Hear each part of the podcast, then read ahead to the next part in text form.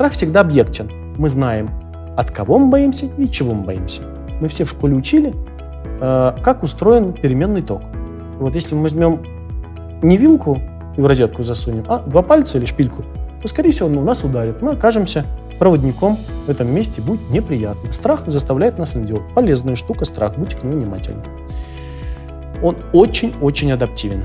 Э, чего не скажешь об ужасе. Если оборотная сторона гнева – это страх, то оборотная сторона э, ярости – это ужас. Ужас – это что? Когда этот объект страха, он распределен везде, он кругом.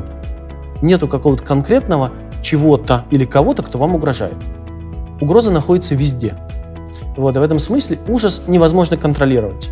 Такова же природа а, тревоги, которая очень близко находится к ужасу.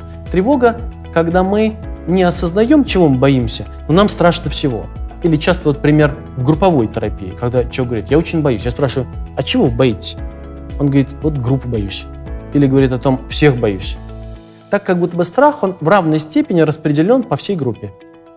Как правило, большим прогрессом психотерапии, ну, так же, как и в вашей жизни, если вы задаете вопрос, ой, боюсь, боюсь, а чего ты боишься? Всего боюсь.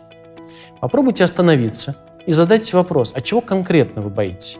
И со временем, возможно, даже очень коротким, вам стоит только посмотреть вокруг, вы обнаружитесь того, кого вы боитесь, и какого-то очень конкретного действия, кого вы боитесь. Почему это важно?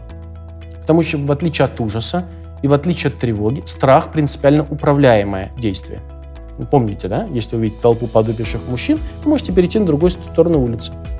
Если вы опасаетесь, что Вася Пупкин, который находится здесь, в этой компании людей вместе с вами, может дурно отозваться от вас – либо, например, он может оказаться агрессивным а, и атакующим вас, то, в общем, вы теперь можете этим управлять. Ну, например, вы можете сказать, Вася, не атакуй меня, потому что дам сдачи.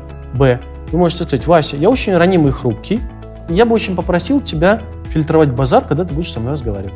Вы можете научиться управлять этим страхом. Вот такой прогресс психотерапии, довольно часто встречающийся от ужаса или тревоги к страху, является довольно-довольно-довольно э, важным.